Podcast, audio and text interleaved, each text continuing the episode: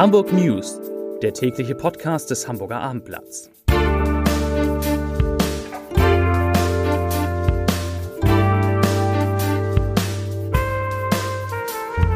Moin, mein Name ist Lars Heider und heute geht es um die 75 Geschichten aus der Geschichte Hamburgs, die jeder in dieser Stadt kennen sollte.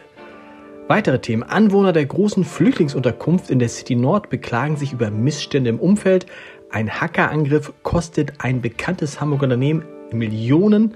Und heute Abend beginnt die neue Zweitligasaison, vor der der FC St. Pauli schnell noch eine wichtige Personalie verkündet. Dazu gleich mehr. Zunächst aber wie immer die Top 3, die drei meistgelesenen Themen und Texte auf Abendblatt DE auf Platz 3. Leitstellenmitarbeiter wird bei Geburt zum Telefonjoker. Auf Platz 2 die Höhle der Löwen.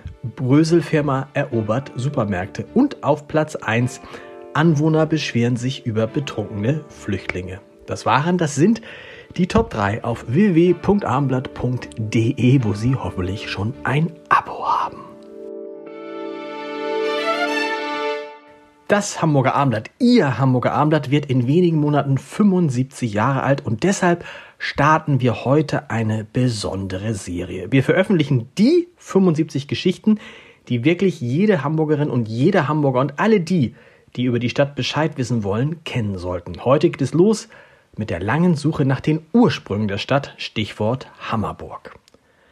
Zu den Themen des Tages. Seit der Inbetriebnahme der größten Flüchtlingsunterkunft der Stadt in der City Nord im April dieses Jahres ist es dort bislang sehr ruhig geblieben. Im ehemaligen Postbankgebäude am Überseering gibt es 1100 Plätze, die alle von Flüchtlingen aus der Ukraine belegt sind. Doch nun haben sich Anwohner bei Bezirkspolitikern eindringlich beschwert und beklagt, dass der nahegelegene Jakarta-Weg zunehmend vermüllt und sich dort vermehrt Betrunkene aufhalten würden. Das Müllproblem werde dadurch verschlimmert, dass die Müllbehälter vor einiger Zeit stark reduziert worden seien, heißt es in der Eingabe beim Regionalausschuss Eppendorf-Winterhude. Daran ist auch die Rede von Flüchtlingen, die schon vormittags um 10 Uhr alkohol alkoholisiert seien und ihren Müll hinterließen. Es gebe zerbrochene Wodkaflaschen, an denen sich bereits Hunde verletzt hätten. Auch für Kinder bestehe ein Verletzungsrisiko. Belegt werden diese Vorwürfe mit etlichen Fotos. An den Anblick alkoholisierter Männer habe man sich, so heißt es, durch die Unterkünfte Alsterdorfer Markt, Tessenoweg etc. schon gewöhnt.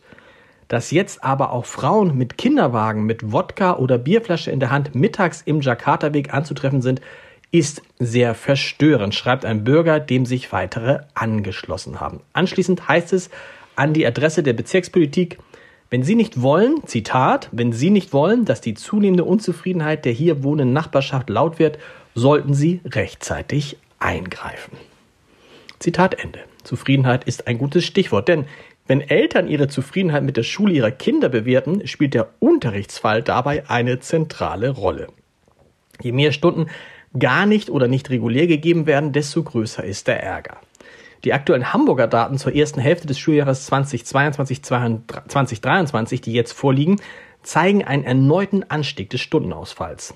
Laut der Senatsantwort auf eine kleine Anfrage der CDU-Bürgerschaftsabgeordneten Birgit Stöver betrug der Anteil ersatzlos ausgefallener Unterrichtsstunden 1,61 Prozent über alle staatlichen allgemeinbildenden Schulformen hinweg. Das klingt wenig, in absoluten Zahlen ausgedrückt fielen aber tatsächlich 88.273 Stunden aus. Und das sind doppelt so viele, wie es vor der Corona-Pandemie waren. Die Telefonanlage funktioniert immer noch nicht richtig, soll jetzt aber auch ersetzt werden. An den Osterfeiertagen war Evotech Opfer eines Hackerangriffs geworden. Seitdem leidet das Hamburger Pharmaunternehmen immer noch unter den Folgen. Die Auswirkungen auf die Unternehmenstätigkeit waren so gravierend, dass Evotech jetzt die Prognose fürs laufende Geschäftsjahr kappen muss. So soll der Jahresumsatz nur noch bei 750 bis 790 Millionen Euro liegen, wie das im MDAX notierte Unternehmen jetzt mitteilte. Bislang hatte der Vorstand für 2023 mit einem Umsatz von 820 bis 840 Millionen Euro gerechnet. Beim Gewinn vor Zinsen, Steuern und Abschreibungen, dem sogenannten EBITDA, rechnet die Firma nun mit 60 bis 80 Millionen Euro. Eigentlich wollte Evotech 115 bis 130 Millionen Euro erzielen. Der FC St. Pauli hat den Vertrag mit Andreas Bornemann vorzeitig verlängert. Das teilte der Hamburger Zweitligaklub heute wenige Stunden vor dem Start der neuen Saison mit. Der Vertrag des sportlichen Leiters lief ursprünglich bis 2024. Wie lange der neue gilt, das ist unklar, denn der Verein macht dazu keine Angaben. Der 51-jährige Bornemann sei ein anerkannter Fachmann, der absolut loyal im Sinne des Vereins agiert und dabei auch vor schwierigen Entscheidungen keine Angst hat, sagte Präsident Oke Göttlich und weiter. Wir haben den besten Rasen der Liga, ein herausragendes Funktionsteam, einen ambitionierten Trainer und vor allem haben wir einen mit Weitsicht aufgebauten Kader.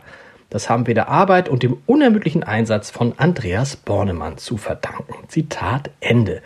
Und der, der sportliche Leiter des FC St. Pauli, wird heute Abend, wie viele, natürlich ins Volksparkstadion schauen, wo der HSV im ersten Spiel der neuen Zweitligasaison Bundesliga-Absteiger und Aufstiegsfavorit FC Schalke 04 empfängt.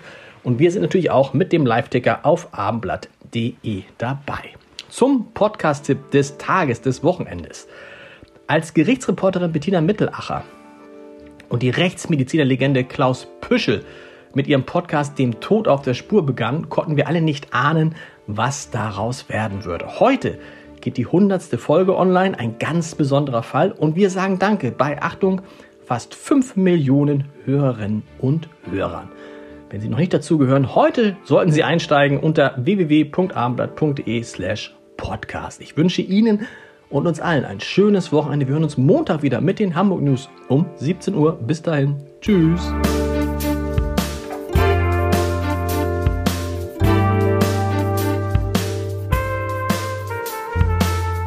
Weitere Podcasts vom Hamburger Abendblatt finden Sie auf abendblatt.de slash podcast.